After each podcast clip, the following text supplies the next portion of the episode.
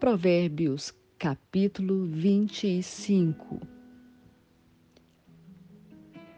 Símiles e lições morais. Também estes são os provérbios de Salomão que foram transcritos pelos homens a serviço de Ezequias, rei de Judá.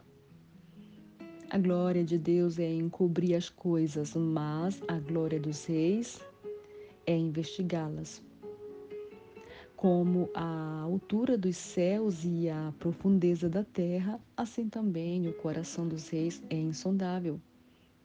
Tire a escória da prata, e sairá um vaso para o ourives.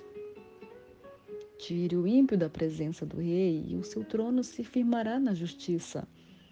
Não se glorie na presença do rei, nem se ponha no meio dos grandes porque melhor é que lhe digam: suba para cá, do que ser humilhado diante do príncipe.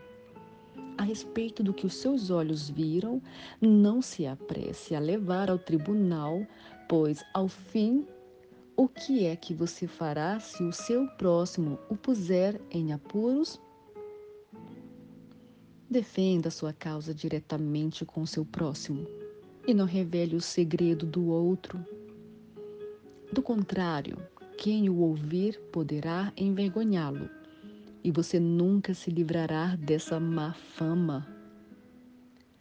Como maçãs de ouro em bandejas de prata, assim é a palavra dita a seu tempo.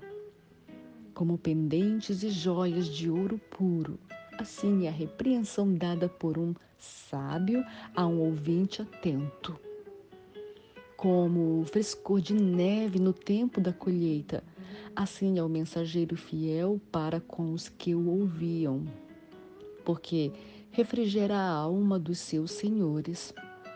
Como nuvens e ventos que não trazem chuva, assim é aquele que gaba de presentes que não deu. Com paciência se convence um príncipe e a língua branda quebra ossos.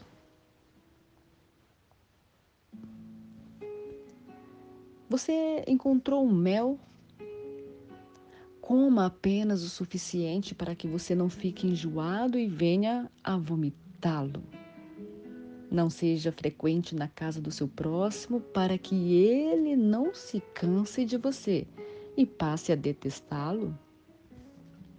Martelo, espada e flecha aguda é o que levanta falso testemunho contra o seu próximo como dente quebrado e pé sem firmeza, assim é a confiança numa pessoa desleal em tempo de angústia. Como quem se despe num dia de frio e como vinagre sobre feridas, assim é o que entoa canções para quem está aflito. Se o seu inimigo tiver fome, dê-lhes de comer. Se tiver sede, dele de beber, porque assim você amontoará brasas vivas sobre a cabeça dele, e o Senhor recompensará você. O vento norte traz chuva, e a língua que espalha calúnias traz o rosto irado.